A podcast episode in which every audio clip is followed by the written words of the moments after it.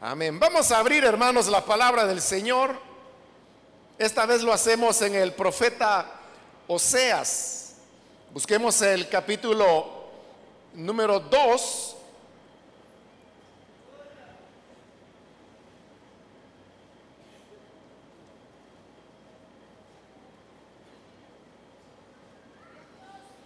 Oseas capítulo 2.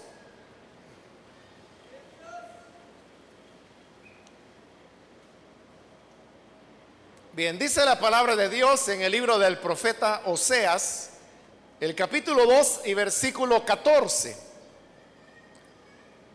Por eso ahora voy a seducirla, me la llevaré al desierto y le hablaré con ternura. Amén. Hasta ahí dejamos la lectura. Pueden tomar sus asientos, por favor, hermanos.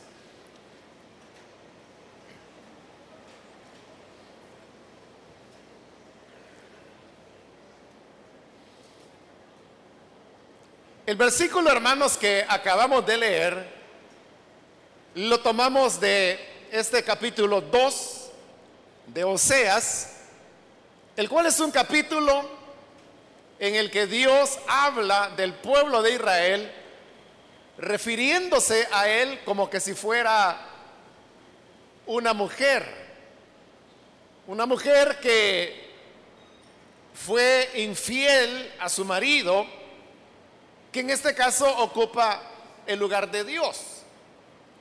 Entonces habla de una mujer que rompió la fidelidad dentro del matrimonio, pero no solamente eso, sino que también se lanzó a la práctica de una vida desordenada hasta llegar a la prostitución. Habiendo llegado a ese nivel, recibe el rechazo de parte de Dios el que dice que ese ya no será llamado más pueblo mío y que los hijos que engendró con ella tampoco serán llamados sus hijos. Y los primeros 13 versículos de este capítulo narran todas las desgracias, juicios y castigos que vendrían sobre Israel que se había prostituido para de esa manera recibir las consecuencias de su rebelión. Sin embargo, al llegar a este versículo 14 que hemos leído, es como un punto de quiebre, porque allí se nos habla que Dios no la va a dejar rechazada para siempre, y tampoco la va a abandonar a su desgracia, sino que Dios tratará con ella para una vez más intentar levantarla y hacerla volver a los caminos de la obediencia. En ese sentido es que dice el 14, ahora voy a seducirla, es decir, a conquistarla nuevamente. Me la llevaré al desierto y le hablaré con ternura. Quiero llamar su atención al hecho que Dios está allí anunciando que Él está dispuesto a restaurar a su pueblo, haciéndole un nuevo llamado, pero este llamado tiene que ver con ganarle nuevamente el corazón para que ese Israel prostituido vuelva a amar al Señor. Para lograr eso, dice el Señor que le llevaré al desierto. Es interesante que cuando Dios desea tratar con las personas, aún aquellas que han desobedecido a Dios, han sido rebeldes, se han alejado de Él, le han dado la espalda, lo que Dios hace es llevarles al desierto. Por supuesto, en el caso de Israel, era una cuestión literal, porque Israel estaba rodeado de desiertos. Pero el desierto que ahí se menciona es, hermanos, en cierta manera una figura, una ilustración de las condiciones, diríamos, emocionales, que las personas viven bajo el trato de Dios para hacerles ver los errores que cometieron y así hacerles volver por el buen camino. Cuando una persona se aparta de Dios, cuando le desobedece, normalmente esto ocurre bajo una, una rebelión. Y cuando hablo de rebelión me estoy refiriendo a una actitud premeditada de rechazo contra el Señor. Es decir, la gente sabe que aquello está mal, que Dios no está de acuerdo con eso, pero aún así la persona se empecina y sigue adelante. Estas personas no pueden decir que lo que ocurrió ocurrió accidentalmente. Tampoco pueden decir que fue algo que ellos ignoraban y que por ignorancia lo hicieron. Hay una conciencia en el ser humano de rebelión, de rechazo a Dios, de darle la espalda a Él. Y cuando se da esa rebelión, se produce un endurecimiento del corazón. La primera vez que la persona desobedece a Dios, experimenta una sensación de culpabilidad, se siente mal, avergonzado, le pide perdón a Dios, trata de reconciliar el asunto y seguir adelante. Pero si vuelve a incurrir en esa desobediencia, la persona puede volver a sentir lo mismo. Pero si hay una tercera, una cuarta, una quinta vez, Llegará el momento en que la persona comienza a perder la sensibilidad y puede llegar al punto donde dice, bueno, yo no sé si pedirle perdón a Dios porque de todas maneras volveré a fallar. Mejor espero la siguiente para así le pido perdón de una vez por dos. Y así la sensibilidad se va perdiendo. Hasta que la persona llega a una dureza del corazón. Cuando esa dureza se alcanzó, la persona pierde sensibilidad. Y entonces es cuando puede hacer lo malo. Antes se sentía mal, pero hoy hace lo malo y la persona se siente muy tranquila. La persona sigue pensando que goza con el favor de Dios goza de la misericordia de Dios.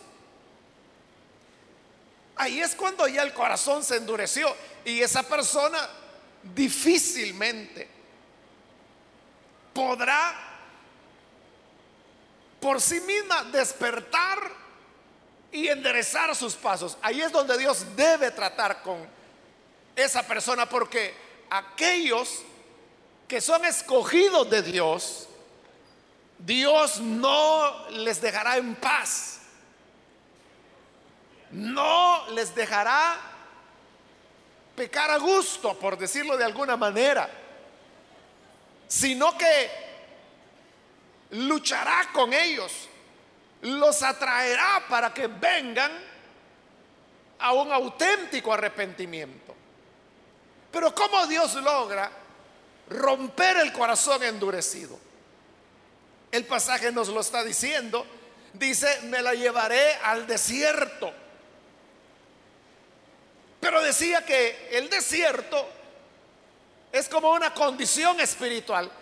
Y si uno quiere describir qué es un desierto, si yo uso la misma palabra, pero en una frase distinta, y yo digo los desiertos de la vida. Ahí usted inmediatamente sabe que ya no se está hablando de desiertos como los lugares secos que hay en algunos puntos del planeta, sino que hablar de los desiertos de la vida ya significa las dificultades, las luchas, los desiertos de dolor y de pena que el ser humano debe atravesar. eso es lo que Dios hace, nos lleva al desierto para romper la dureza de nuestro corazón. Ahora, ¿qué es lo que hay en el desierto? Bueno, el desierto se llama desierto precisamente porque está desierto, es decir, no hay nadie. Si usted llega a un almacén y encuentra que no hay nadie comprando, el almacén está vacío, entonces usted puede decir, el almacén estaba desierto, lo cual significa que no había ninguna persona. Esa es una característica del desierto. No hay personas ahí. En otras palabras, el desierto significa soledad.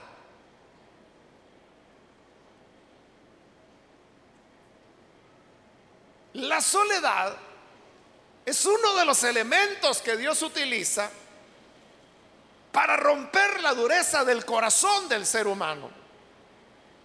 En los desiertos de la vida, normalmente es cuando el ser humano se encuentra solo. Usted puede ver que cuando hay alegría, cuando hay fiesta, cuando hay salud, siempre hay compañía. Siempre hay amigos, siempre hay familia, siempre hay risas, conversación, etcétera. Pero en todo aquello que tenga que ver con enfrentar las situaciones difíciles de la vida, siempre usted se va a encontrar en soledad, en el desierto. La gente puede estar diciendo, mira, ¿y cuándo te vas a casar? Ya tenés 25 años, ya tenés novia. ¿Y cuándo pues? Y si ya tiene novia, vaya pues, ¿y cuándo se casan? Y ahí está la gente que presiona, dice, y bueno, si no tenés novio, yo te consigo un par para que escojas. Y está la gente y a veces bromean, se ríen en torno a ese tema. Pero media vez la persona viene, se casa y comienza a enfrentar los conflictos dentro de la vida matrimonial. Ahí ya no hay amigos. Ahí no está ya la abuela. Que antes le decía, bueno muchachita, ¿y cuándo te vas a casar? Hoy que está casada y que tiene problemas, está sola. en los momentos críticos de la vida, siempre nos vamos a encontrar en la soledad. Y cuando el hombre o la mujer se encuentran en un desierto, no tiene más a dónde mirar que a sí mismo. La persona comienza a interiorizar, ese es el beneficio de la soledad, que como usted no tiene con quién hablar, con quién intercambiar o quien le entienda, y recuerde que podemos estar solos en medio de una gran multitud. Aquí hay miles de personas en este momento. Pero puede ser que usted en medio de tantas personas se siente solo, se siente sola. Cuando experimentamos la soledad, es cuando el ser humano se encuentra a sí mismo, porque finalmente tiene tiempo para pensar, para reflexionar. Y por eso es que en la enfermedad hay soledad, en la cárcel hay soledad, en los problemas hay soledad, en las deudas hay soledad. En medio de las situaciones difíciles, en la quiebra, en la bancarrota, hay soledad.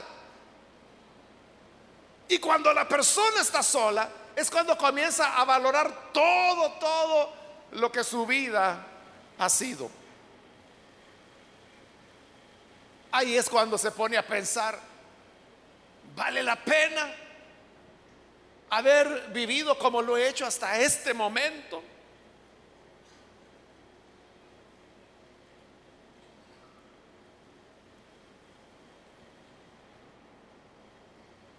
¿Vale la pena haber llevado una vida a mi antojo para llegar a donde hoy estoy?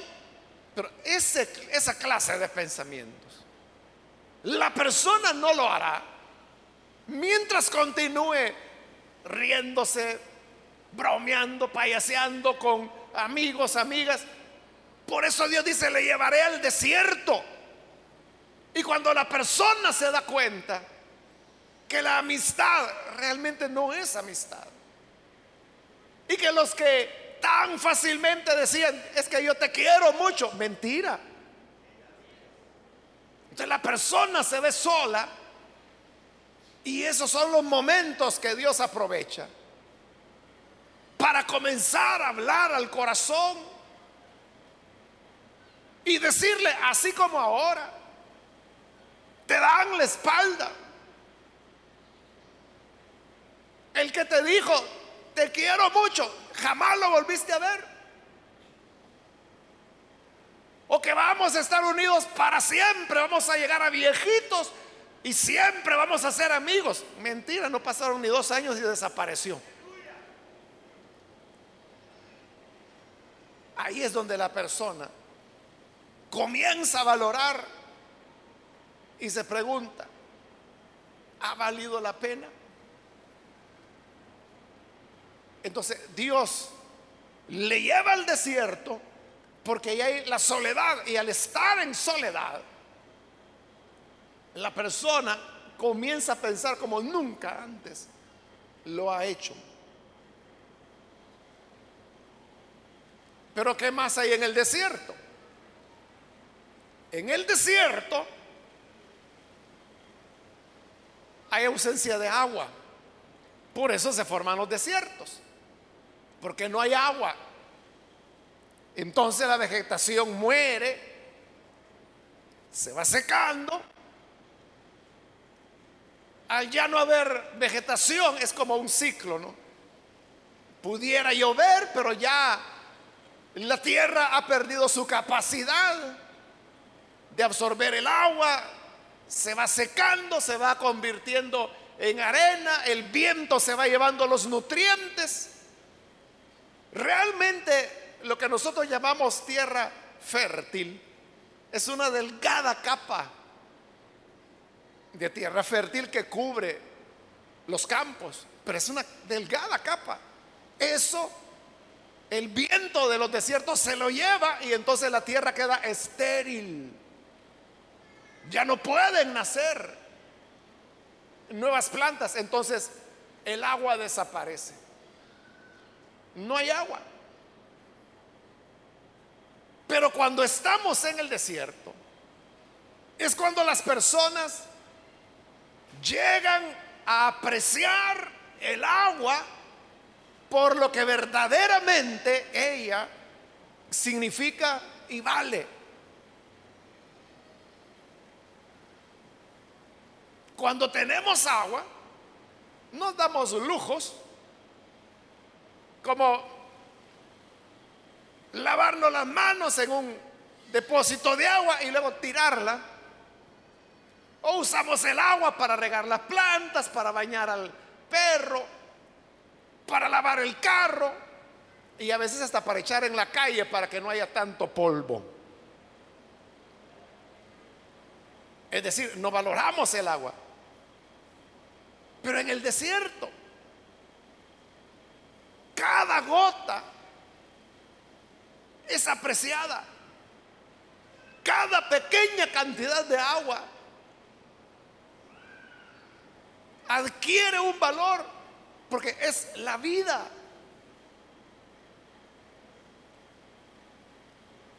Por ello es que si usted tiene familiares que les tocó atravesar el desierto, en su camino al norte, ellos le pueden contar si sobrevivieron, ¿no? Lo que el agua significa. Los que los van guiando a veces les dan un par de botellitas de agua a cada uno. Eso es nada, hermano. Esa es una especie de engaño. No va a alcanzar. Y por eso es que personas de buen corazón en los Estados Unidos lo que hacen son campañas de recolectar miles de esas botellitas de agua y las van dejando abandonadas en el desierto por las rutas donde ellos saben que los migrantes van a pasar para que puedan sobrevivir. Y ese desierto se ha tragado cientos o miles de personas. Jamás se les encontró. Pero esa persona que se queda sin líquido, si usted le dice con gotero, te vendo una gota a dólar, se la compra. Si tuviera el dinero, se la compra. O si usted le dice, te vendo un vaso de agua en 100 dólares, si lo tuviera ese dinero, se lo compra. Porque es cuando se aprecian las cosas, cuando se revela la profunda necesidad que tenemos de líquido. Lo que ocurre es que vivimos en un país tan generoso que aunque hemos destruido el 90% de su bosque original, todavía nos sigue dando agua, ya con dificultades. Porque nuestro país entró en lo que se llama crisis hídrica, es decir, nuestro país ya está en una crisis, ya llegamos a un punto donde ya hay problemas con el agua. Y si no hacemos nada, esto se va a ir agravando hasta que, que se va a convertir en una tragedia. Pero aún con eso, tenemos agua. Entonces el desierto, por ser desierto, es el lugar que nos permite valorar las auténticas necesidades del ser humano. Repito, usted nunca sabrá qué tanta necesidad de agua tiene hasta que le falte. Y así es con otras muchas cosas en la vida. Por eso el dicho popular que la gente repite. Nadie valora lo que tiene hasta que lo pierde.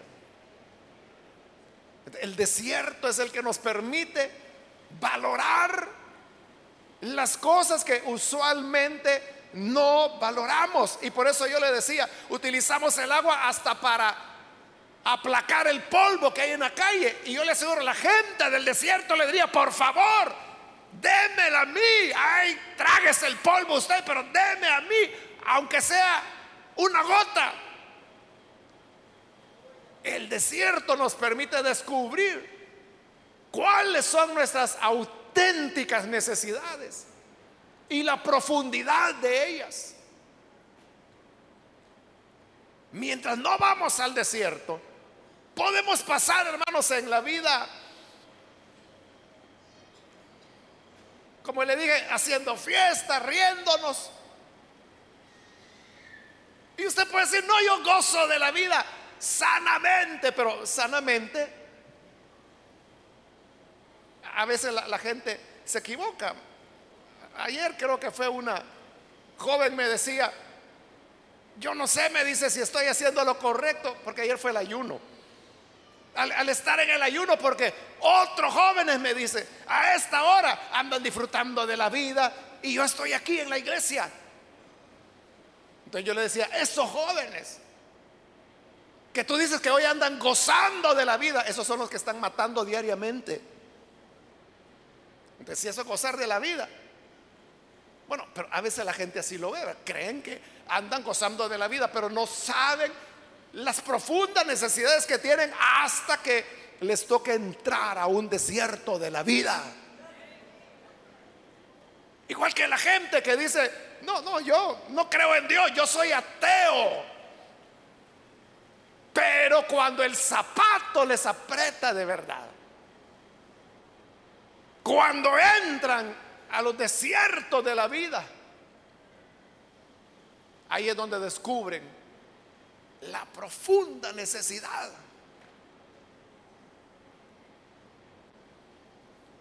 de Dios que tienen, que siempre estuvo ahí esa necesidad, pero no la valoraron hasta que la descubrieron, hasta que llegaron a una situación difícil en la vida.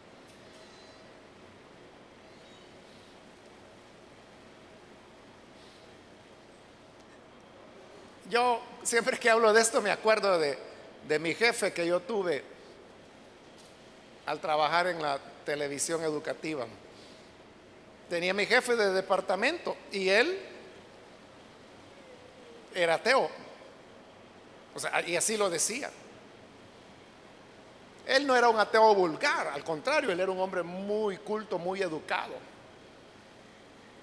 Era un catedrático universitario y al mismo tiempo trabajaba ahí.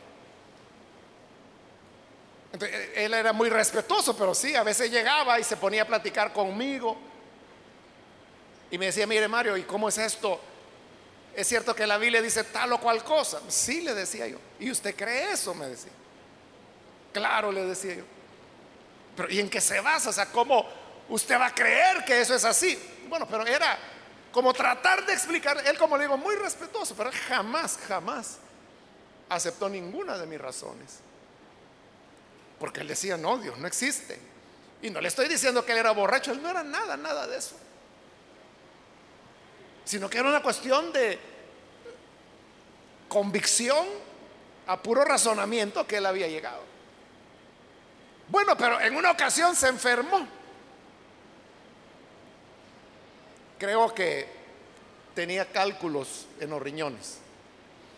Y según me dijo un hermano médico, que, de acuerdo a la ciencia médica, el, el dolor de cálculo en el riñón es el nivel más alto de dolor que el ser humano puede experimentar. Es el dolor más intenso. El segundo es el dolor del alumbramiento, cuando la mujer da luz. Y así va la escala, ¿no? Pero lo más doloroso es el de cálculo en los riñones. Si alguno los ha tenido, sabe de qué estoy hablando. Yo no, porque nunca he tenido, gracias a Dios. Pero yo he visto hermanos llorar, hermanos, por ese tipo de dolor. Es terrible. Bueno, él se enfermó de eso, yo no sabía. Yo solo vi que no estaba llegando a trabajar y un día otro compañero del departamento que era muy amigo de él llegó y me dijo, mira Mario, ¿por qué no vamos a visitar al jefe? Me dice, está enfermo. Vaya pues, le dije yo, vamos, vos sabés dónde vive. Sí, me dijo, vamos. Total que fuimos, ya ni me acuerdo dónde vivía, pero llegamos, la esposa de él nos recibió y la conocí yo a ella. Era otra maestra ella también. Bueno, la cuestión es que él estaba tirado en la cama, ¿no? Y hablamos un ratito con él, lo saludamos. Y ya nos íbamos y cuando yo, yo iba ya saliendo, él me dijo, Mario, venga, me dijo. Y yo regresé. Y él me dijo, sabe, me dice hoy que he estado aquí. He estado escuchando, me dice, una radio. La radio Progreso, me dijo.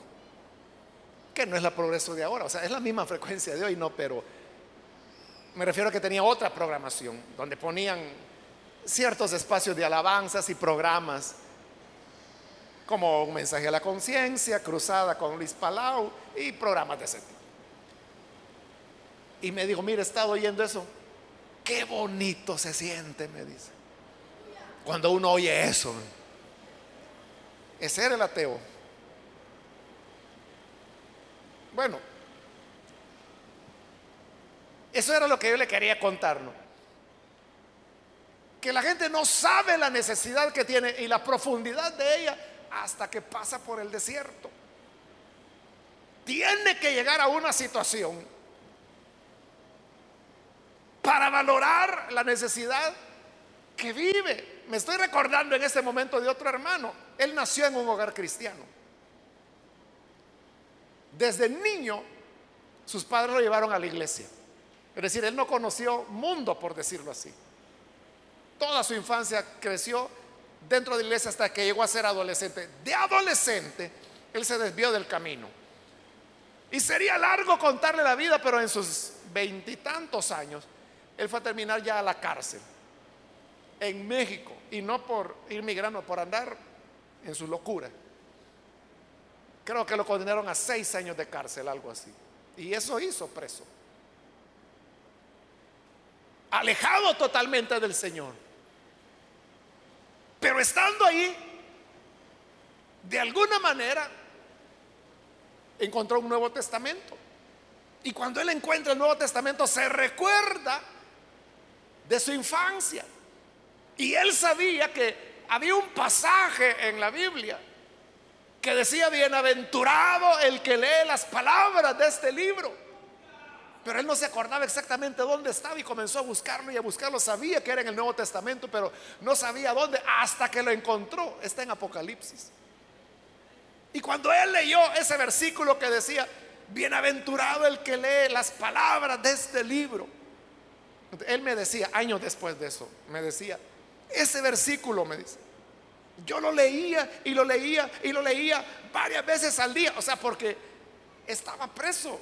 Y ahí nada es bonito, es un desierto de la vida. Él solo leía, bienaventurado el que lee las palabras de este libro. Él decía, yo las leo todos los días porque quiero ser bendecido, quiero tener esa bienaventuranza. Lo leía, lo leía, lo leía, lo leía, solo ese versículo.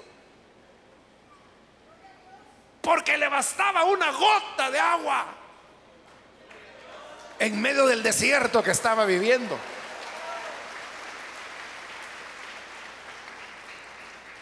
Bueno, después de eso vino su conversión, volvió al país, él fue diácono de aquí de la iglesia y hoy es pastor eh, en una iglesia fuera de acá del país. Ya está bien mayor él y sigue predicando. Entonces el desierto nos ayuda a descubrir nuestras auténticas necesidades. Es que uno puede decir, no, yo necesito un teléfono nuevo porque el que tengo ya tiene un año. Es una necesidad. Las verdaderas necesidades son aquellas sin las cuales no podemos vivir. Y el ser humano no puede vivir sin Cristo en su corazón.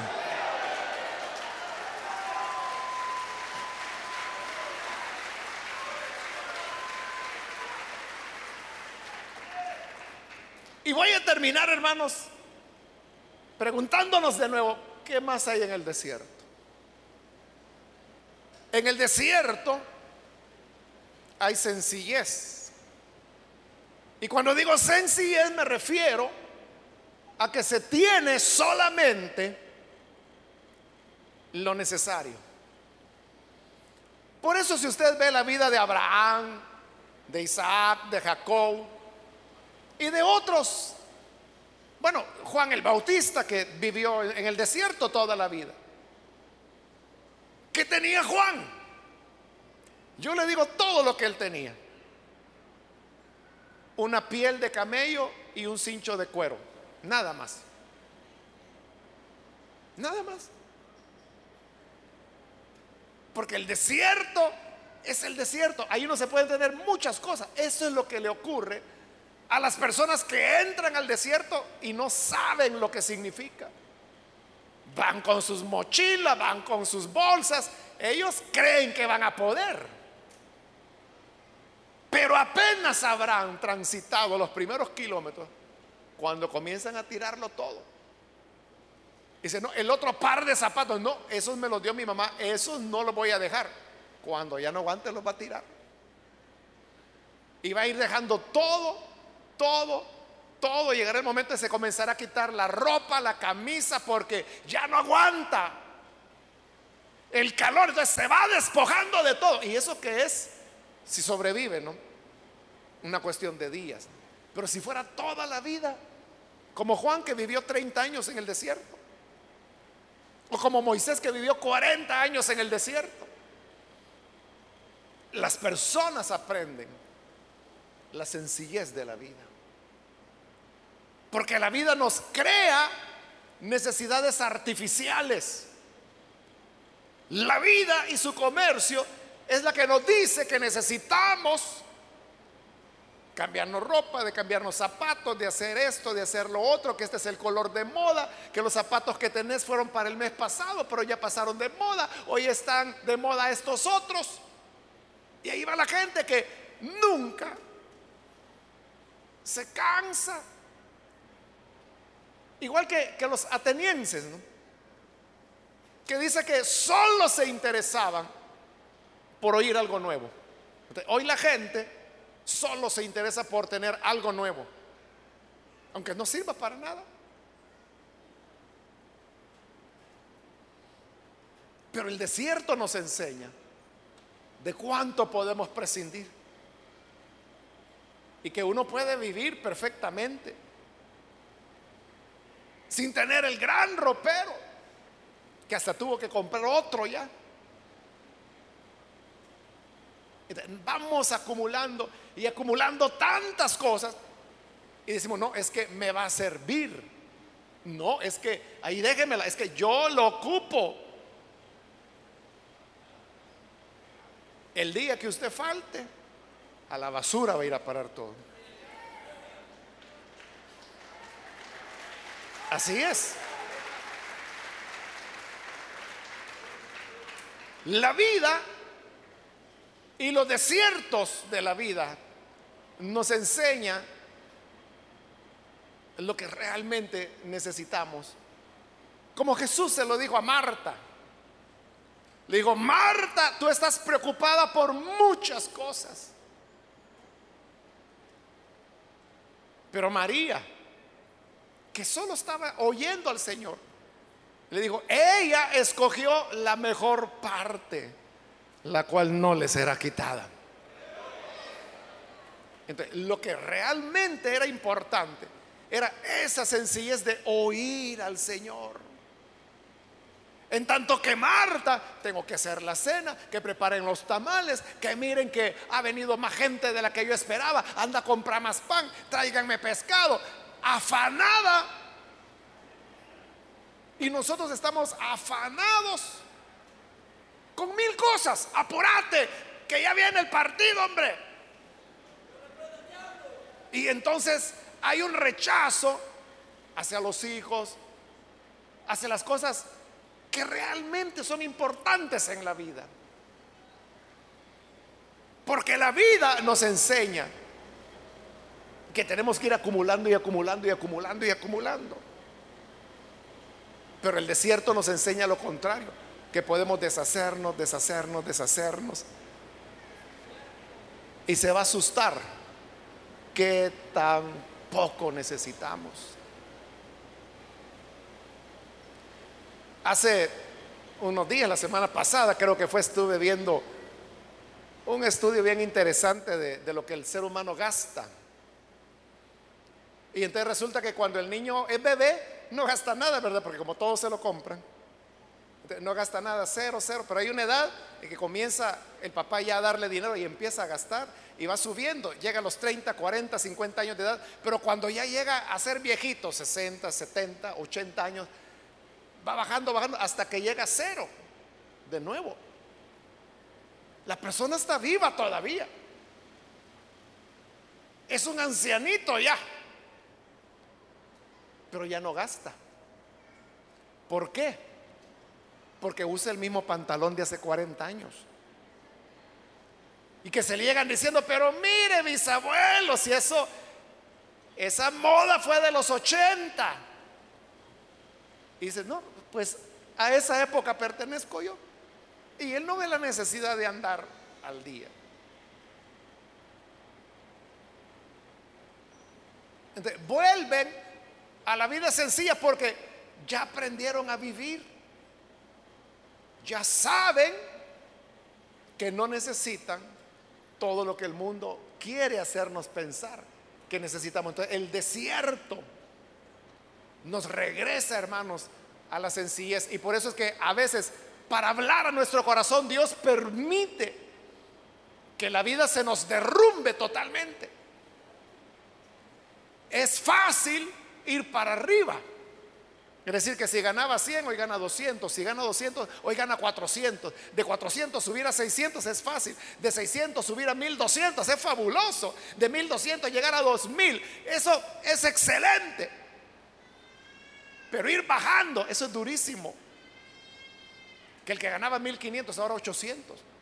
Y hay algunos que de 800 bajan a 40 mensuales.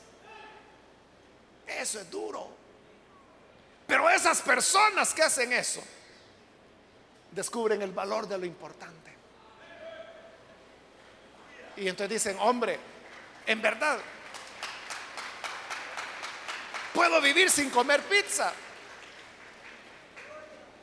Puedo vivir sin tomar gaseosa o sodas. Basta con agua. Las dificultades de la vida nos vuelven a la sencillez. Pero dice el pasaje, la llevaré al desierto y le hablaré con ternura. Porque como dice que la va a seducir, es como el novio, ¿no? Que quiere seducir a la joven. El enamorado más bien, ¿verdad?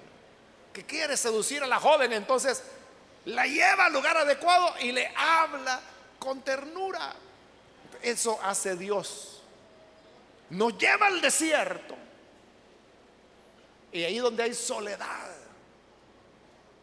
donde las necesidades se vuelven profundas.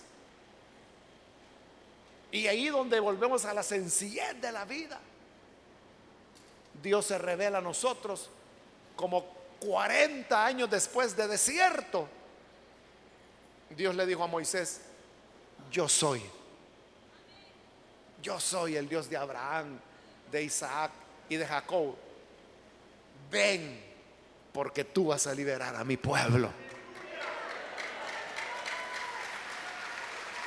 Por eso se llevó a Abraham al desierto para hablarle ahí.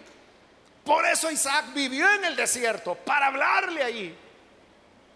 Por eso José fue al desierto de Egipto para hablarle ahí. Por eso sacó a su pueblo Israel al desierto para hablarle ahí. Aún el Hijo de Dios fue llevado por el Espíritu Santo al desierto para ser tentado. Y cuando volvió, volvió en el poder del Espíritu Santo. Es posible que Dios le haya llevado ahora a un desierto de la vida y que usted esté atravesando en este momento por un desierto de la vida, eso tiene un propósito. Y el propósito es que Dios quiere hablarle tiernamente y lo que le quiere decir es, vuelve a mí, que yo te estoy esperando. Esa es la palabra que Él quiere darnos.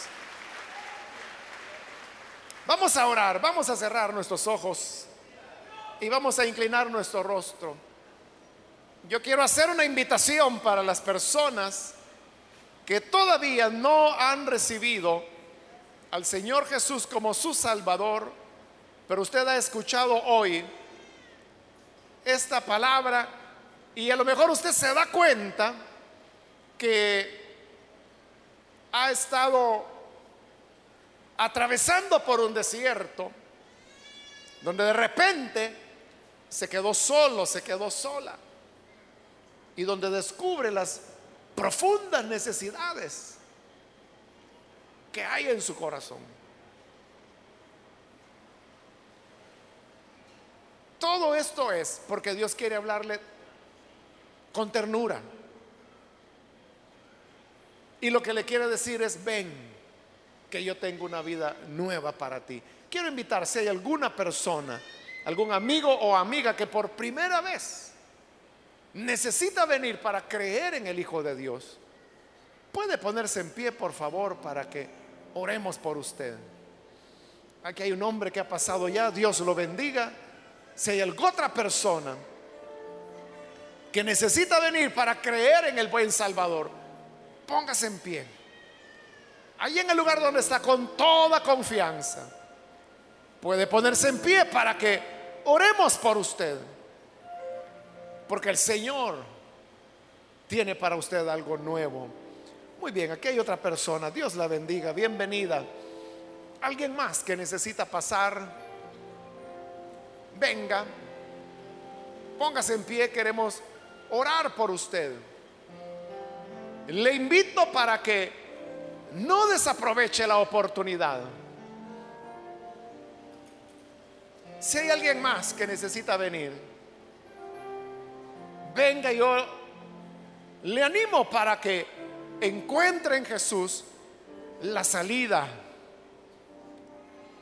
El desierto tiene lecciones para nosotros. Seremos sabios si las aprendemos. Muy bien, aquí hay otro hombre. Dios lo bendiga. Bienvenido. De este lado hay otra persona más. Bienvenido también. Aquí de este lado hay otro hombre más que pasa. Dios lo bendiga. Bienvenido otra persona que necesita venir, ponerse en pie. Acérquese y vamos a orar por usted.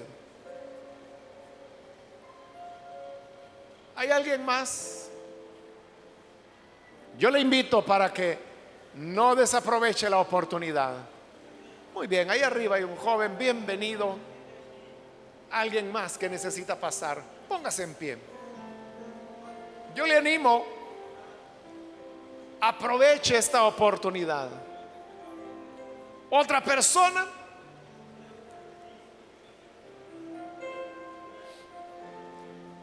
También quiero invitar si hay hermanos o hermanas que se han alejado del Señor y hoy necesita usted restaurar su relación con Él. Si necesita reconciliarse, Póngase en pie, vamos a orar. Vengan los hermanos, hermanas que necesitan reconciliarse. Muy bien, aquí hay una persona, Dios la bendiga, bienvenida. ¿Alguien más? Solo le pido que lo haga rápidamente, ya que voy a orar. Muy bien, aquí hay otra persona, Dios lo bendiga. ¿Alguien más? Esta es ya la última invitación que hago y ahora voy a invitar si hay alguien más que necesita venir, pase porque voy a orar. Es la última llamada. ¿No hay nadie más? A usted que nos ve por televisión, le invito para que se una con nosotros y con estas personas que están acá, para que reciba al Señor y Él le sacará del desierto en el que se encuentra. Señor, te damos las gracias por cada persona que ha pasado aquí al frente y por aquellos que a través de la radio, a través de la televisión, están abriendo sus corazones para creer a tu palabra. Padre, yo los presento a ti para que les des una nueva experiencia, una nueva vida. Transfórmales, cámbiales Tú nos llevas al desierto porque no quieres que perezcamos para hablarnos, para redimirnos, para despertar nuestro entendimiento y que volvamos a ti y abracemos la obediencia de tu palabra. Gracias te damos, Señor por Jesucristo nuestro Salvador. Amén.